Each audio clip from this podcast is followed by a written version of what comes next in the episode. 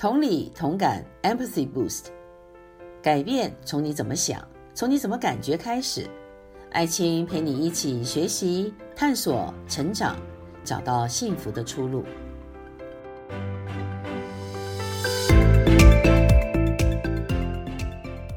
大家好，我是爱青，欢迎收听《同理同感，找到幸福出路》的节目。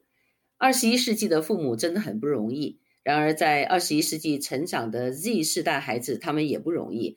网络世界提供给他们丰富的资源，看似快乐的来源五花八门，但是家庭关系的和谐与否，仍然是孩子人格发展以及获致快乐的重要和必要的条件。而家庭关系的和谐，需要靠父母出大力，孩子才能够顺势，也贡献维系和谐的力量。但是这个理想呢，未必很容易实现。家庭关系常常陷入这种冷战或热战的情况，其实并不少见。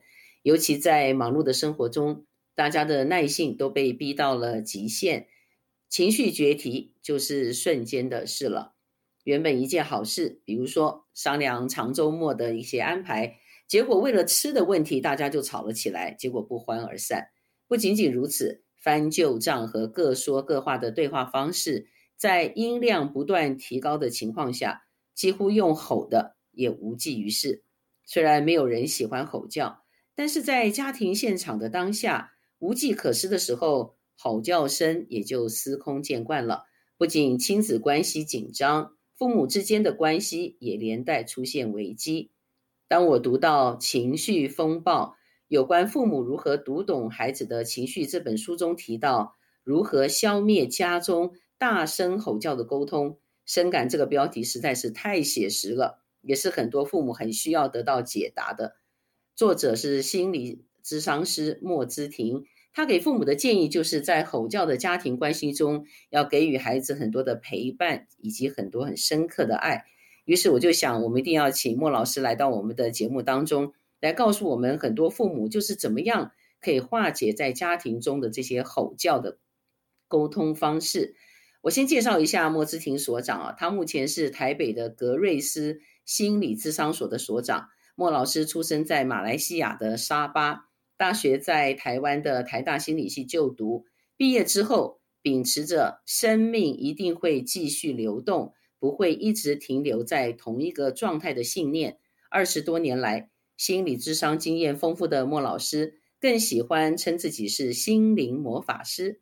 因为儿童跟青少年在接受莫老师的咨商的时候，很容易就可以跟莫老师打成一片，真的就小像是在变法术似的。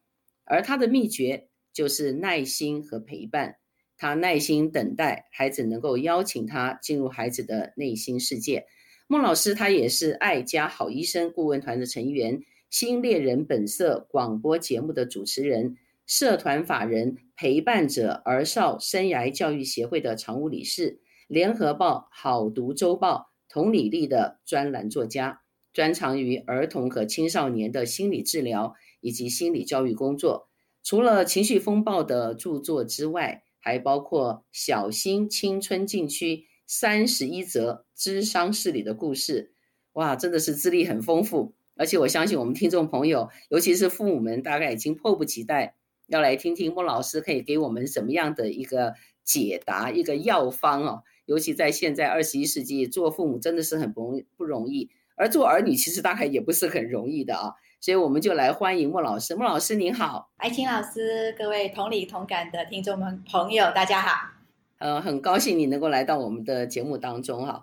呃，您做的这本书就是《情绪风暴》，因为我看了，我也买了您的书啊。就是我看到里面有很多很多很实际的例子，就是不是说只是理论的描述啊。我相信对于很多父母而言，他们最想知道的就是你有没有实际的例子，告诉我到底在这个 A 情况、B 情况、C 情况，我们到底该怎么办啊？而且我很喜欢您这本书中常常呃在书的结尾会给父母一些暖心的练习，那我相信都是很实用的。那呃，那你们先跟我们谈一下，就是你是在一个什么样的一个情况底下，你就想要写你的这这一本书，就是这个情绪风暴这本书。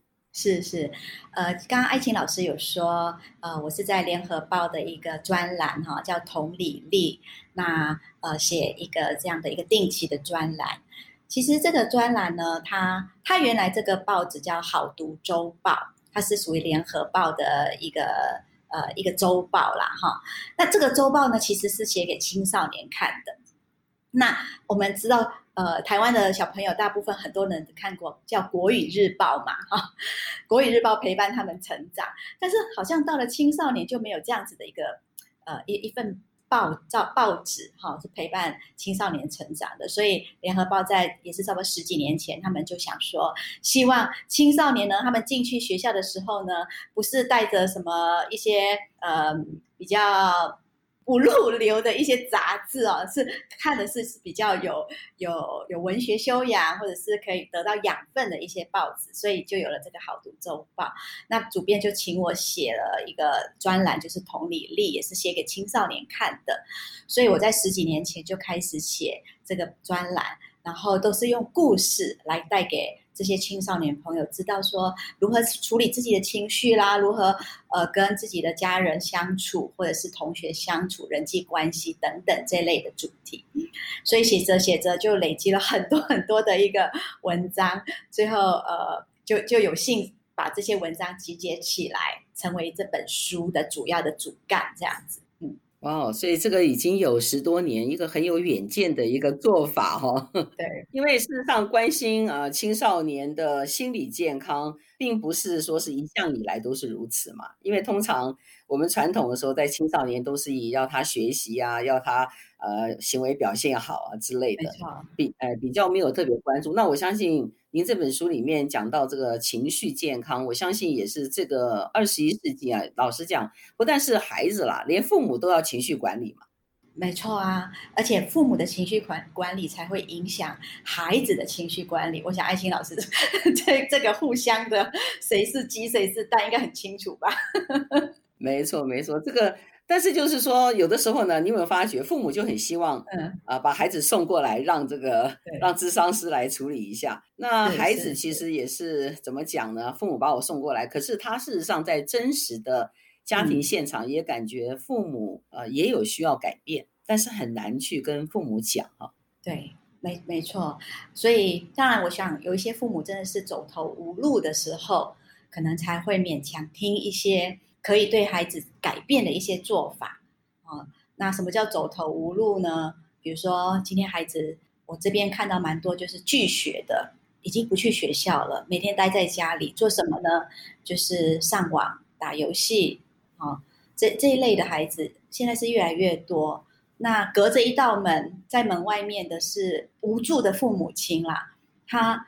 就是同一个屋檐下，就是这么一道门而已，但是心里的距离真的是好遥远哦。嗯，哎，那我很好奇，就是通常这些拒学的孩子哈，他们一定都是在学校里面学习不好的吗？有没有也学习成绩不错的孩子他拒学？哦，有啊有啊，呃，其实拒学的成因，表面的成因是蛮多的啦哈，比如说人际关系不好拒学，或者是说有忧郁症拒学，或者是。呃，他的课业压力太大了，以至于大到他他他得了这些焦虑、恐慌，然后无法去上学等等这些或被霸凌的问题，其实是层出不穷的。那呃，尤其到了青少年，就再加上这些呃生理性的荷尔蒙的变化，或者是在性格上就变得有点像父父母所感受到的，很像刺猬一样，很难靠近他，很难把他，他很难把心里的话跟父母。掏心掏肺的说出来，所以他不说，父母也不晓得怎么帮助他。但是其实内心的层面在情绪上是波涛汹涌的，很多的事情，其实青少年在面对的时候，自己本身的压力也很大。其实他们也是求助无门，只是在卡在那个阶段之之之下，他们无法主动的提出他们需要帮助。但是我发现现在的青少年孩子，蛮多的情况，蛮多的。呃，他们是不会排斥心理智商的，而且是越来越多。我觉得这是蛮好的一个现象。也许是他们呃在网络上得到的一些资讯，或者是说学校有些辅导的这些宣导，所以我发现现在青少年孩子反而是他们很主动跟父母说他们需要智商。诶，对，我好像也听过类似的情形，就是有些孩子说他自己要智商，而且也跟父母说你也需要智商，就他们认为这是一个呃，就是把它当成去生病看医生嘛。我们不要觉得好像是一种社会的，好像因为它常被污名化了，心理治疗哈，有时候被污名化，所以有些人就会产生错误的一个认识。那这个趋势不错，所以您刚刚提到就是是不是呃，您所参与的有一个财团法人陪伴者儿少生涯教育协会是不是也就在做类似的事情啊？没错，其实就是帮在帮助一群像刚刚说拒学，呃，拒学之前叫适应不良啦，就是在学校在学习在同才人际关系这方面有点适应不良，所以慢慢的就是呃不想上学之类的。那我们在这个协会呢，呃，目前有成立一个叫做自学团体，这个自学团体特别就是。呃，给刚刚讲的一些呃适应不良、无助的青少年，那组成的一个一个这样子一个自学团体。那这自学团体其实呃，在台湾现在叫呃叫做什么实呃非自呃哎我忘了那个正式的实验教学吗？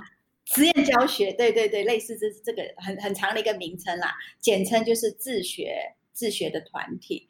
那那所以，我讲这个这个协会在做这件事情，其实呃蛮重要的，也蛮多孩子进来这个这个群体之后，其实他们慢慢也被获得一种被了解，然后被接纳。因为这个自学他团体他蛮强调，就是每个人都不一样，所以他真正的是落实一个叫做生涯教育，去帮助每个孩子去找到他们自己的一个。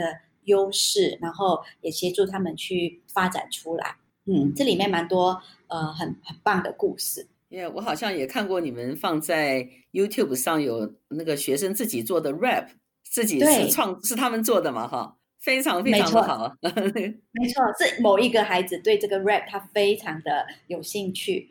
那他过去也是呃在学校受创学习受创的一个小孩啦。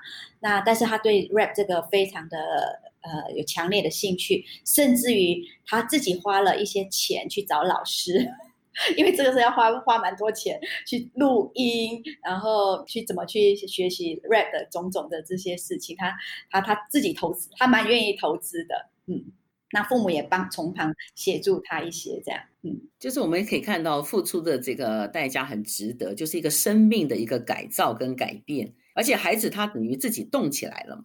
并不是说别人是被动的，他主动的。对对对，这是最重要的。因为现在孩子很多是没有动机，也没有动能，想要做什么。问他你想要做什么，他最常告诉大人的话就是我不知道。那你问他说，那那你要不要去呃做些什么？他他的回答是随便，但是其实他 不会想要做。但是如果你确定了一件事情，你你跟他说。那你现在时间这么多，你要不要去写几题数学？好，写 呃背几个单字，他一定会告诉你，我不要。呃，这个这个这个回应，我想很多父母蛮蛮蛮蛮常听见的，都蛮常听见的。所以呃，您刚刚提到的是换个角度来讲，他们是属于幸运的一群，因为当他们遇到困难的时候，他们的家庭互动出了很大的问题，但是他们找到了一个出路嘛。但是有更多的家庭。就是像您的这个书里面这个标题一样，他仍然在这个吼叫啊、这个吵闹啊、彼此不理解、争闹当中，所以这就是很多父母他也很无助，因为父母觉得我已经尽量的把声音降低了，我尽量跟你好好讲，可是讲了一次两次没有耐性了，然后大家就就吵成一团，所以就变成一种恶性循环。我听过蛮多父母啊，他们会。会说家里面这个就是常态了，好像今天如果没有吼叫几声，反而今天是不是谁出了谁生病了，谁出问题了？所以就是就是说，呃，为什么？呃，一个人进入到青少年呢，尤其很多父母他会问这个问题，就进入到青少年，他怎么呃，也许是因为荷尔蒙，但是很多孩子他也是有荷尔蒙变化，家里面也没有大吵大闹，也不需要用吼叫的。那有时候父母的这种。归因啦，就会认为啊，一定是什么叛逆期。其实我个人对这个叛逆期就蛮反感的，因为你就是说小孩就是个问题人物，那就没辙了嘛。小孩就已经被你放了一个很不好的标签。那所以您怎么看呢？就是我们要怎么样去让父母了解，其实青少年的这个状态本身有没有什么是可以提醒父母的？就是你可能要自己要改变一些思维吧。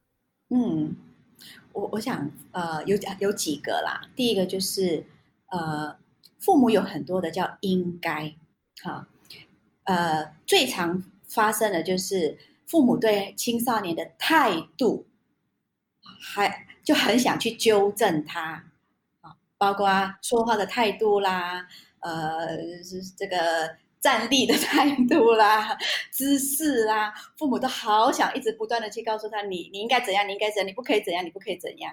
所以这个态度的纠正啊，我觉得对青少年来说，他们反而觉得很反感嘛。啊，因为我想这个，比如说呃，最常呃，我们最常想的就是叫做三七步。不讲爱情老师，你知道什么叫三七步吗？呃，请您解释一下，我们很好奇。三七步就是一个还一个人站在你前面的时候，诶，他某一个脚呃是呃前脚是直的，然后后脚是横的，然后呢呃有一点有点张开，不是不是这样竖立的直直的在听你说话啊、哦，它是有点微脚步微开，然后呢肩膀斜斜的，然后呢就一副看着你不耐烦的样子，这叫三七步。那很多父母大概都看过，呃，其实有时候父母跟孩子都可能有三七步，哎。哦，呃，对呀、啊，如果父母教训孩子的时候就有三七步，对，那有些孩子在听父母讲话也是三七步，对对对，像这种三七步的时候，这这这有些时候是青少年就表现表现出一个，比如说吊儿郎当啊啊，甚至或者是他要表现出告诉你说我就是对你很不爽啊，这这种这种讯息。当可是当他这么一站的时候，父母开始就数落他了，你是什么态度？你怎么讲话这样？你给我站好。类类似这种话就出来了，所以这个应该，我觉得父母对青少年孩子有好很多的应该，对，但是对青少年来说，这这就是，比如说，这就是他他要表达的讯息，好，他表达的一种自我，那或者是他们的文化里面就常常就是这样，他们也不以为意啊，你为什么要挑剔我呢？啊，所以所以，便是说父母并没有换个方式去想孩子对这个。这对这个状态他是怎么想的，或者会不会是他想要表达什么讯息，而你并没有接收到，你只是不断的想要去纠正他的态度。所以我，我是比较奉劝呃父母亲啊，如果你要跟父母呃跟青少年孩子互动的话，你不要一直纠正他的态度，你一直纠正他的态度，就表示有的结果会发生，就是你你会把他越推越远。但是有些父母会说。他如果不纠正，他自己就受不了，或者是说，他认为他自己本来要纠正十个，他说我只在纠正两个都不行吗？这是很多父母会问的问题耶。OK，也也可以，但是你可能牵涉到你纠正的态度、跟口气、跟表达的方式。呃，青少年孩子其实他们都。十之八九是蛮敏感的，尤其是你你大人的这个权威的角色，他们是蛮敏感的。所以一旦你在纠正的时候，你的口气就是一种指责的话，哎呃，有有蛮多时候他们是不会买单的啦。但是可不可以纠正？我觉得是可以，可以可以用不同的方式，换一个方式去跟他们做做一些沟通的，嗯。那可是，如果父母在纠正孩子的时候，孩子给父母一个三七步，那父母就是看到那个三七步，然后就崩溃了。呃，那这个时候啊，有没有可以让父母可以说，我现在先不要动怒，对，先不要给他吼出来。那有没有什么可以帮助父母在当下说，哦，我要来平稳的？有没有一个呃，可这可能叫做暂时的一个解药吧？因为可能说我现在头痛，我先吃个头痛药，先暂时的、临时的，不然的话。情况一直恶化，该说的话可能是很重要的，可能是明天要去交一个费用，或者是说明天有一个旅游或什么之类的，那是非做不可的事情。那这个时候要怎么办呢？呃，我觉得父母要想一个，呃，想一个呃状况，就是你不要把战场开这么多。哦，很好。嗯、你又要纠正他的态度，但是你有一些重要的事情要跟他说，你把战场开两个、三个。那你到底是目标是什么啊？哦，呃，这个很好哎，这个提醒很很重要，没错。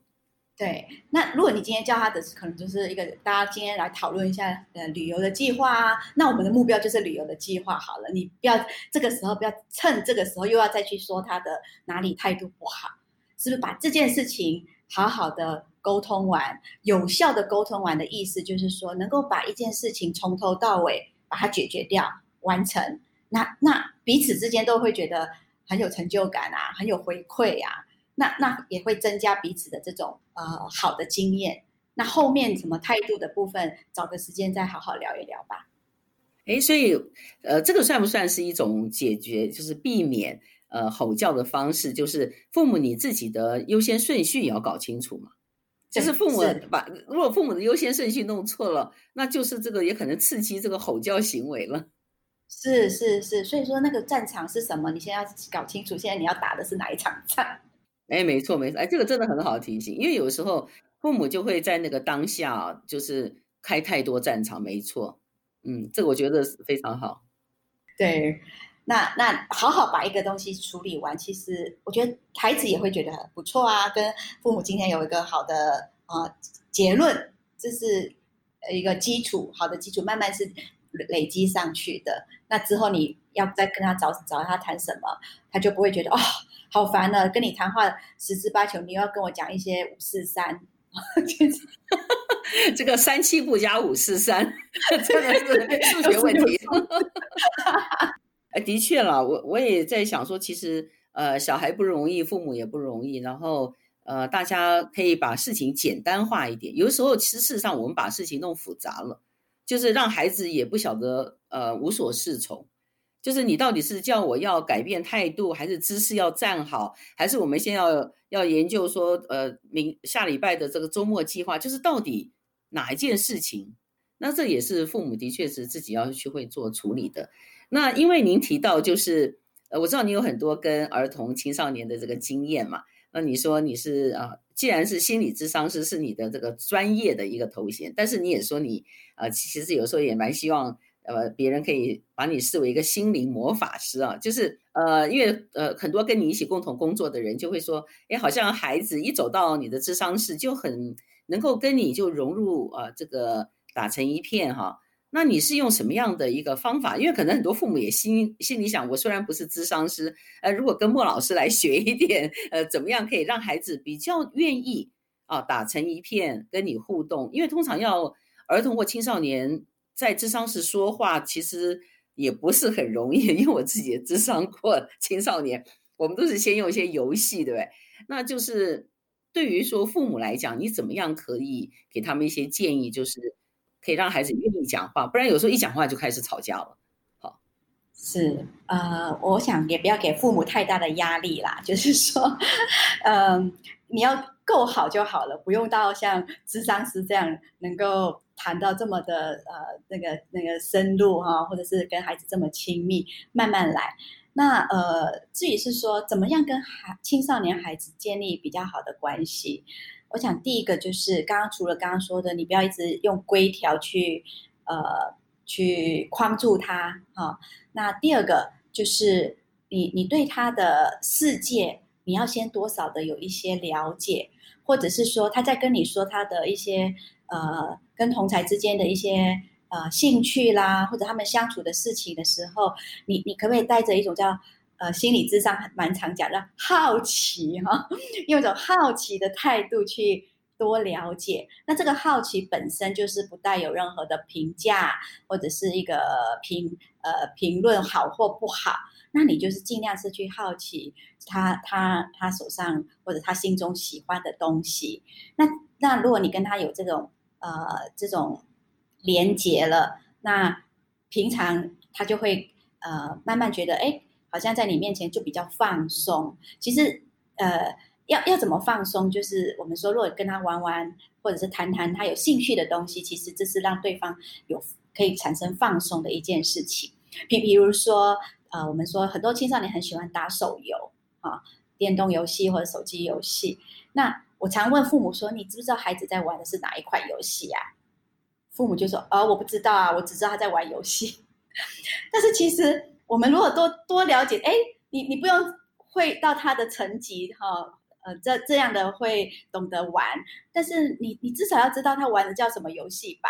那现在可能呃在收听同理同感的父母，你你就回想一下，你知不知道呃有哪几款游戏是现在孩子啊蛮蛮有兴趣，常他们在他们的之这个同才之间是所谓的流行的啊？比如说我举几个，我这边。呃青少年孩子蛮常玩的，比如说第一个叫做 Minecraft，好，呃，好像叫翻译是叫创世神吧，叫 Minecraft。哦，这个游戏就非常多的青少年孩子喜欢玩，好，然后还有他们最近喜欢看的一个呃漫画啊，叫做呃鬼刃之剑。哦，这个这个父母亲也要知道。所以这些名词或者他们这种游戏，如果你稍微了解一下，哎，跟他谈的时候，他也就会跟你，呃，就是比较轻松的聊天，开启话题，这是比较容易做到的。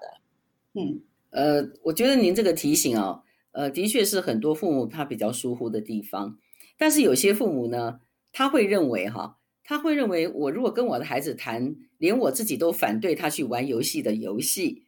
那我会不会呃变成是在呃鼓励孩子打游戏？哎，那这就好像又回复到您刚刚提的，就是呃，就说父母啦，就是二十世纪在二十世纪出生成长的父母，就是他的思想里面总是应该跟不应该，觉得你不应该打游戏，那其他他都不想听了；觉得你应该好好读书，那其他他就不想听了。那所以。呃，这个从现代主义到后现代主义嘛，因为现代主义的思维就是应该嘛，应该跟不应该。可后现代会认为没有什么应该不应该啊，我觉得不错就好了。所以这是一个很大的一个思维的一个鸿沟哈。那父母呃，他怎么他怎他在那个当下，比如说他会有些父母会说，我不晓得怎么样去对这个事情有兴趣，因为我也遇到有父母，他们说我真的也不是不想了解他。但是我就是进去不了，他就说小孩子很喜欢的事情，他就是没有办法投入其中。那要怎么样让父母在沟通的时候可以比较放松呢？像像以我的经验，我不见得会对每个游戏都玩过，或者是会玩，甚至我都不会玩。但是我至少要听过，然后在听的时候，呃，对，刚刚说。会很好像勉强父母觉得自己好像在勉强自己去接受，那就表示说你你可能本身有有什么样的一个框架或者是恐惧、害怕、担心，其实是在你心里面你自己不自觉的。比如说你会觉得呃，你一直想说，那他这样打下去就呃叫做呃有完没完，甚至于就荒废了他的学业，那这这都是一切都是叫做呃。那个游戏害的，如果是这样子想的话，你你根本就进不去他的这个世界里面。所以我想，父母亲本身先先好好先去去处理自己的那个担心跟害怕到底是什么。那如果你能够先去想，这叫做呃没有那么没有那么这个事情没有那么严重哈，是小事情是可以处理的。那。那只是一个游戏而已。那我只是想跟他聊聊游戏，来恢复、来建立一点我们的关系。然后还有一句话蛮有用的：“你不入虎穴，焉得虎子。” 说的好。对，所以你你你眼眼前的这个这个老虎穴穴，那那你就要勇闯进去啊，跟他并肩作战，这个才有机会啦。嗯，呃，的确，的确。所以，呃，我知道父母不容易，然后，呃，虽然不是给自己压力，但是有时候是因为爱孩子嘛，因为孩子有时候感受不到那种爱。其实父母是爱孩子，可是他的表达方式会让孩子感觉不到那种情感面的。通常父母都是呃处理事务，没错没错。所以在您过去呃二十多年这个经验里面啊，你有没有看到一个趋势的变化？比如说你。呃，在呃跟这个家庭有很多的互动，有儿童，有青少年。那在这二十年，你有没有看到什么变化？对我，爱心老师，你讲这个，我就真的是蛮有感触的。以我们现在二十一世纪的孩子，真的丰衣足食啊，对不对？啊，任何的物质的享受其实是蛮充裕的。那那还有父母该给的都给了。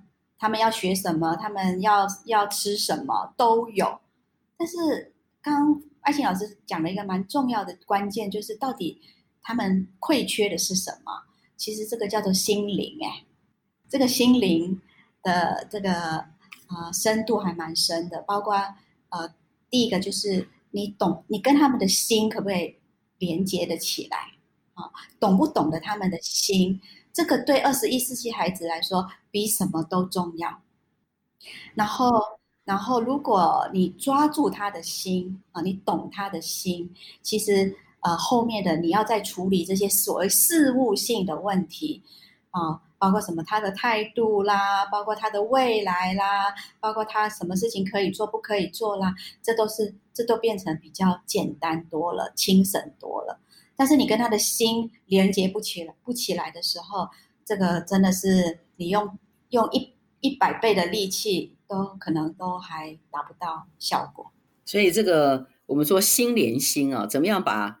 这个走入对方的内心，其实有时候我们是为自己筑一个墙嘛，或者因为孩子可能他小的时候啦，通常来讲都是比较开放的，他很愿意接纳父母，然后他是长把他的双臂把它敞开来。可是经过一些挫折，可能父母的疏忽或者忙碌，就开始让孩子感受到好像我得把自己包裹起来，不然的话可能会受伤。好。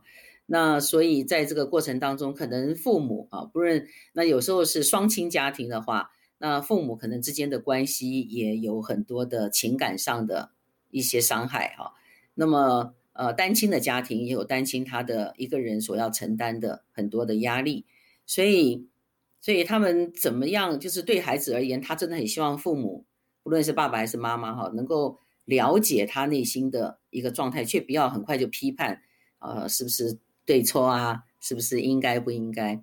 那是会不会跟父母都想要速成有关？就是啊，赶快把事情做好，没有时间跟你来怎么感觉 来感觉去，有没有这个因素啊？会，父母亲现在也可能是忙碌，然后心里面除了孩子的问题，还有好多好多的事情在忙，所以希望孩子就乖乖的啊，说一就一，说二就二，然后事情赶快去做完，然后晚上呢回来。晚上回回到家，那你就准备吃饭、洗澡、睡觉，然后父母这个时候才有时间划手机。啊，真的真的，这就是父母的期待。其实所以表示说父母也很累了，很辛苦，回到家要弄孩子这些啊种种的洗澡、吃饭的这些生活的问题。那弄完之后，好像自己才有一喘一口气，才可以休息放松。这这这一类的还父母还蛮多的哎。那所以，我们怎么样帮助一些父母也是有心学习的？他也知道自己在家里面，呃，跟孩子这样吼叫之后呢，他也不想哈，他也蛮后悔的。那呃，可是伤害也造成了嘛，那孩子可能更是不理父母，那他就只好更多的吼叫。可是我们怎么样来帮助这些父母？就是他也很想学习，他也很希望自己能够呃，不是这么的呃情绪那么激烈哈。那通常我们会呃会做一个比较，比如说一个是自我帮助嘛，一个是他可能去外面学习，但是自我帮助这一块，他他怎么自我探索呢？就是他一定有一个盲点，有个障碍。那对于这些父母，呃，通常你在智商室里面啊，也通常也是帮助孩子，也帮助父母，所以通常父母是通常在什么样的一个？关键点，他好像就是那个开关会打开，就是从您的经验里面，然后他就会忽然通了，哎，想清楚了，忽然看到那个关键点了，而且他也可以产生行动做改变。嗯，呃，这这里头，我觉得有一个蛮蛮蛮重要的关键，就是如果父母今天的对象一直想要的是去改变孩子，哈，那当然他也很愿意学习，那可能这个只有。呃，只能有一半的成功率，但是如果再增加你的成功率的话，就是你父母本身自己对自己的状态，好，我所谓自父母自自己的状态，你对自己状态其实也有也需要有更多的去了解跟认识。就像刚刚说的，你你会吼叫，然后你会觉得时间很很急迫，很多事情要做，所以你的状态到底是什么？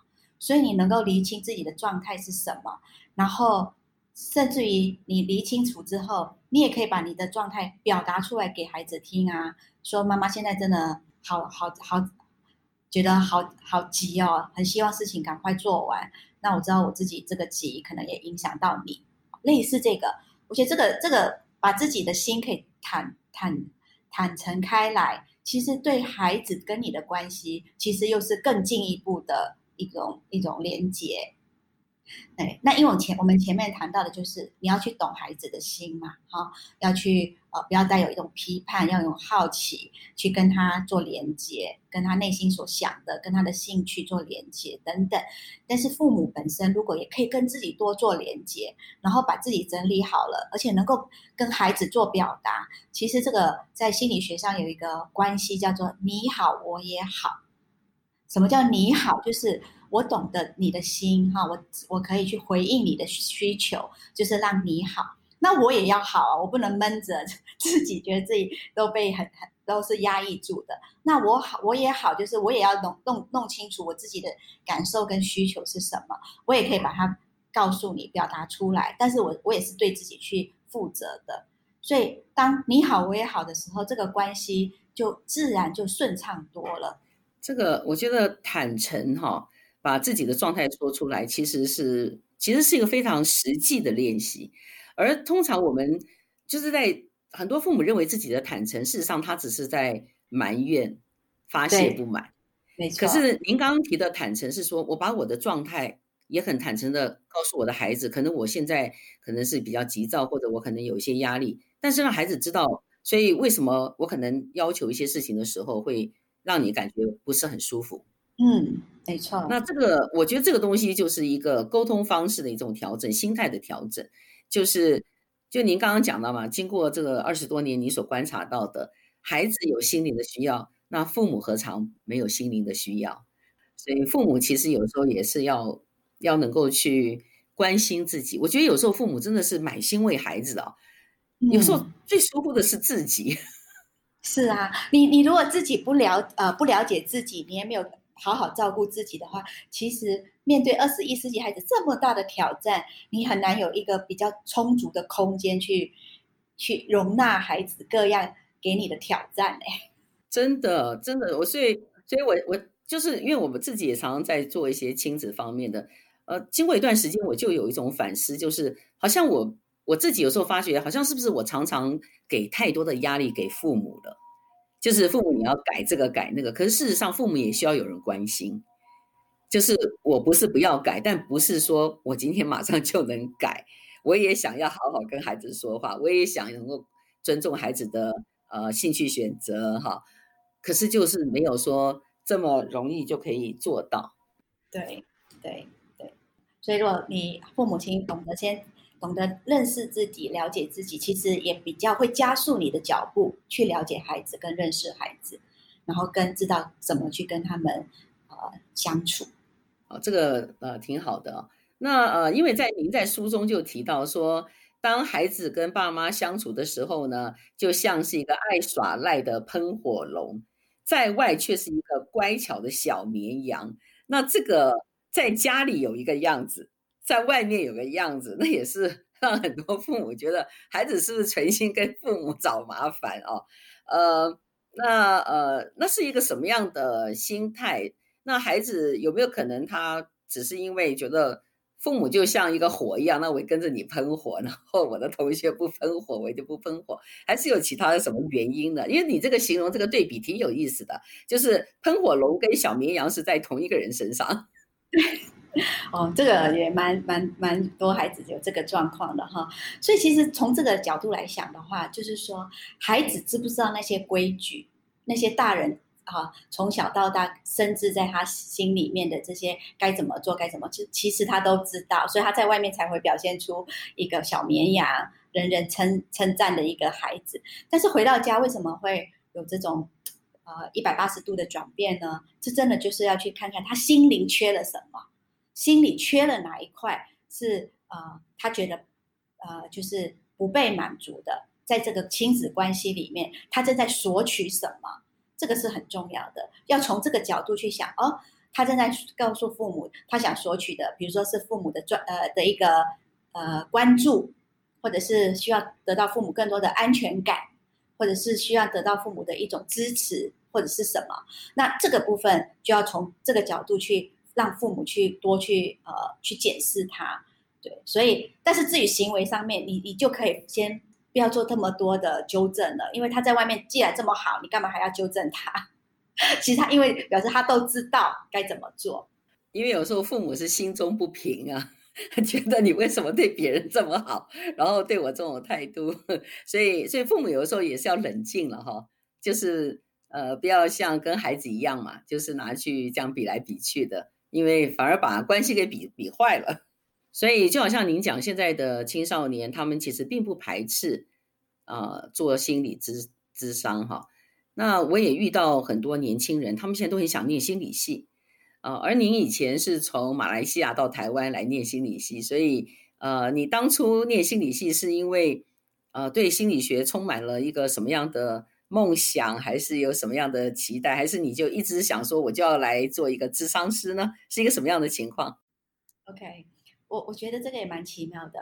我相信每个人内心里面都有一个内心的一个图像，哈，这个图像是很早就预定在 每个人的心里面的。所以我也觉得这个是一个图像在在呼唤我去做这件事情，或者说是去成就这样的一个呃梦想或者一种使命啊。所以这个也是在早期。所以早期我我呃在十几岁的时候。距离现在大概是三四十年吧，三四十年前就有这个一个图像了，所以这个图像在当时就是一个跟我现在在做的事的图像是蛮蛮相近的，就是跟一个人在工作，然后在一个密室里面，在 在在在跟他呃心灵的交流，这个图像很很很奇妙，在高中的时候就有了，所以就是这个图像一直在推动我去。呃，朝这个、这个、这个呃，现在这样子的一份工作去前进。那其实当时我还记得，呃，尤其是我是在啊、呃、马来西亚一个呃，算是一个蛮偏远的一个地方。其实你说。当时的的师长们知不知道什么叫心理学？他们一点都不知道，所以他们也没有办法给我任何的资讯。所以当时有个老师在问我们同学说：“哎，你们未来想念什么系呀？”那我们同学就说：“啊，我想念医学系呀。”有些人说：“我想念会计呀。”有些人想说：“我要念法律呀。”轮到我的时候，我说：“哎，我要念心理学。”结果我的老师是。跳过去，然后下一个 next，所以他是忽略我的我的我的回答，也没给我什么。那时候我蛮奇怪的，说：“哎，为什么你没有回答我任何的话？”，但是就是在这种我说那个呃叫什么沙漠里面哈，好像什么都没有的时候，那个图像还是驱动着我一直一直去往往往前、啊。所以到现在就二十几年从事这个工作，觉得蛮有意义的。所以也是你的。梦想的实现是，呃，事实上有很多年轻人现在也想学心理学，但是有些父母就会问我，他说我的孩子学心理学，他以后能做什么？因为父母又回复到一技之长，是不是能够维持生活之类的这种想法？那么他们会认为，好像学心理学，呃，仍然对他们来讲是挺抽象的，就好像你那个时候，你老师听到心理学就跳过去了，不晓得该怎么回应你啊。对对，但是我那时候好像没有。没有放弃啊！啊，没有放弃啊，所以这很重要啊。所以，我们呃，当有一些父母亲他们有这样的旨意，而且有越来越多的年轻人，事实上他们对心理学是很有兴趣的。那你会怎么样的去告诉这些父母？就是你的孩子他想去念心理学，可能他只是念一个科系啊，也不晓得他以后要从事什么工作了。那我们通常，那么您的建议就是你会怎么跟父母来讲？就是一个孩子当他想去念心理学。可能却不是念个非常实际的啊，可能他去念工程啊，很很就很具体的。那心理学的那种工作的选择，那么呃也是比较未知比较多嘛。嗯嗯。那你会怎么样跟父母亲讲？就是你会怎么样给他一些启发，让他去看到心理学对于一个人一生的价值？嗯，我可能不能说可以给孩给父母亲什么启发，但是呃。本身这个亲子的对话，我觉得就蛮有价值的，就是他多去听听孩子，呃，对这个心理学的兴趣到底是为何？就像当时没有人去告听我讲我为什么对心理学有兴趣，所以现在如果父母亲听到孩子对心理学有兴趣，父母可以利用这个话题啊，不是你不是没有话题吗？但是如果孩子今天说你你他想念心理学的时候，这正好是一个他主动提出来的话题，那你就可以多去跟他谈谈。他对这个心理学的想法啦，他自己的一个想象是什么啊？然后他觉得这个为什么这么重要啊？那他觉得这个对他有什么呃意义呀？等等，这是这个可能从孩子身上所听到的，可能是呃对父母来说才是比较呃比较有有有更深的了解。那至于是说外在是说，哎，心理学到底可以做什么？那我想心理智商目前就是一个其中一个一个方向嘛。那现在，嗯，心灵这么需要被帮助的人是不会越来越少，是会越来越多。所以我想，这个对父母亲来说，应该是呃，是是不会不用不用去担心的啦。对，或许就是像您秉持的一个理念嘛，生命一定会继续流动，不会一直停留在同一个状态。那我觉得，其实一个孩子，不论他要学哪一个专业了，那其实心理学是一个内心里面，事实上隐而未现却又很真实存在的，而且它是一个生命内涵的一个本质里面的东西啊。所以我相信啊，就像您自己所秉持的信念一样，就是其实它是一个呃，不是父母亲看到的，好像很狭隘，认为啊，这个是不是有工作什么之类的。而是孩子在渴望追求一个生命那种源源不断的一个力量的来源，他可能认为心理学可能会是一个答案，啊，对，那就表示孩子是在寻找生命的意义啊，生命的价值，生命的本质。我相信也是现代的孩子一个非常重要的他内心所要想要探讨的。是，爱心讲到这个哈，我我真的想到一个我身边一个朋友的小孩的例子。那这个孩子呢，其实也蛮聪明的。他他在选大学的科系的时候，其实他自己是本身是对艺术方面很有兴趣的。但是你看，你想，父母一听到艺术，就也 跟心理学差不多吧，就觉得啊，那就这个是会饿死人的啊。那所以他也感受到父母的这个没有太多的支持。那后来他。他真的是勉勉强自己去选择了父母比较认同的一个科系，就是法律系。那这一个学艺术的人，他去选选择了法律，他也读得很不错哦。所以我说他蛮聪明的。他呃，虽然不是他很很最最最渴望得到的，但是他还是很努力。所以他读完了法律系，然后也去考到了呃律师执照。哦，所以他他都完成了父母要他完成的这个这个这个理想哈，但是后来他就停下来了。啊，父母你要我做的我都做完了，然后他就毅然决然的把自己的时间停下来做什么呢？做他自己想要做的。所以这时候父母也没话可说，所以他他就呃。呃，没有，就是在家花了很多的时间。他也不是把时间停摆，虽然他没有到外面去工作，律师执照是拿到了，但是他在家里非常非常的呃认真的去自学，自学很多的呃一个跟艺术方面，呃，我我听到是跟呃那个叫什么电脑电脑艺术方面的一些呃学习，画图啦，电脑绘图啦，应该是电电脑绘图方面的。一个学习，他非常认真的去学，然后呃，从这个里面他又延伸到什么？他延伸到他对心理学开始有了兴趣，然后他就非常认真的去读很多心理相关的书籍，然后借由他在这个电脑绘图的这个呃技术呢，他把心理学的东西结合电脑绘图，把它呃制作成影片。然后他有了自己的一个平台，所以所以这是多元发展，然后把他他可以知道自己怎么去把它整合起来。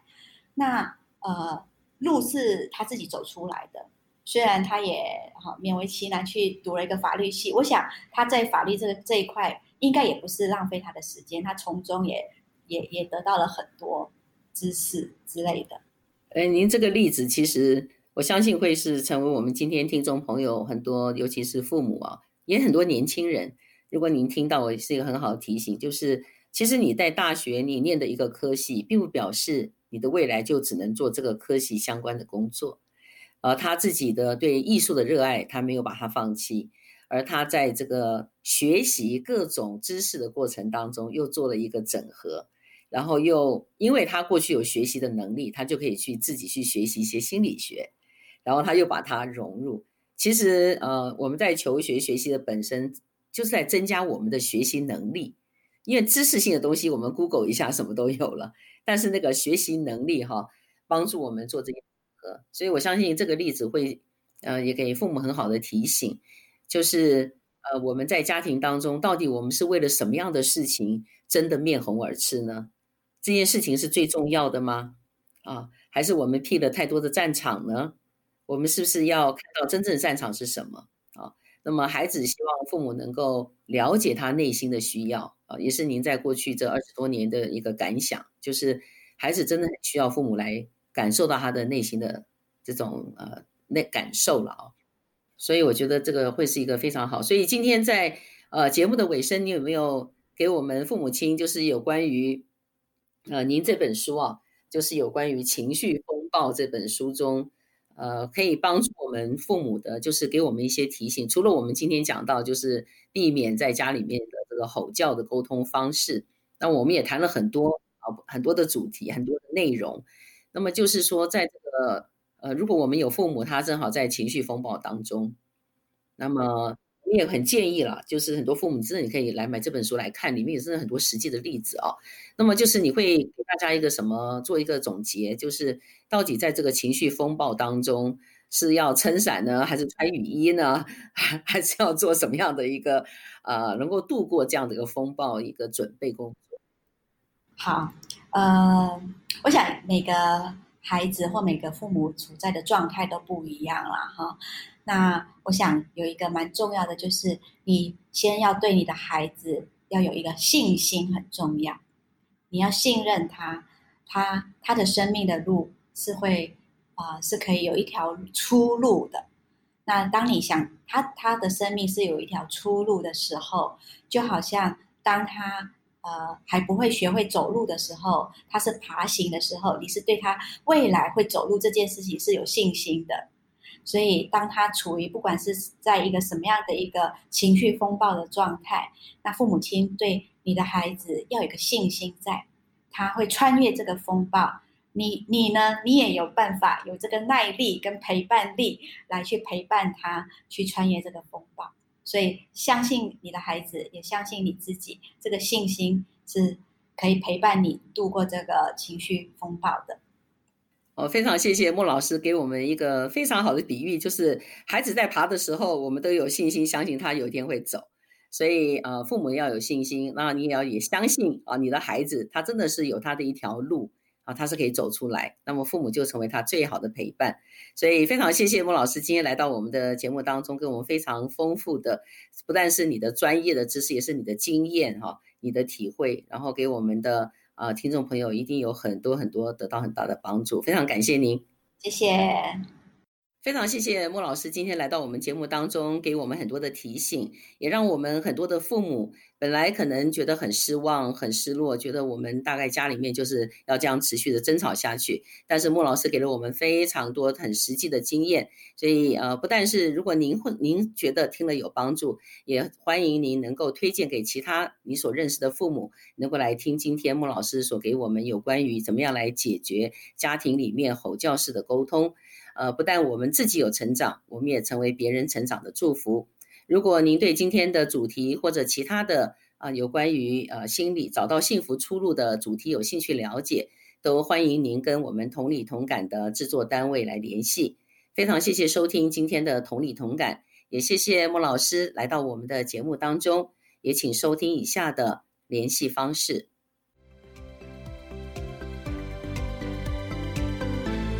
欢迎告诉我们节目内容对你的帮助，也可提问生活相关的议题，例如青少年孩子为什么对父母爱理不理呢？如何不被固执和坚持己见的人惹气呢？请留言在 contact at imetalk dot com，contact at i m e t a l k dot com。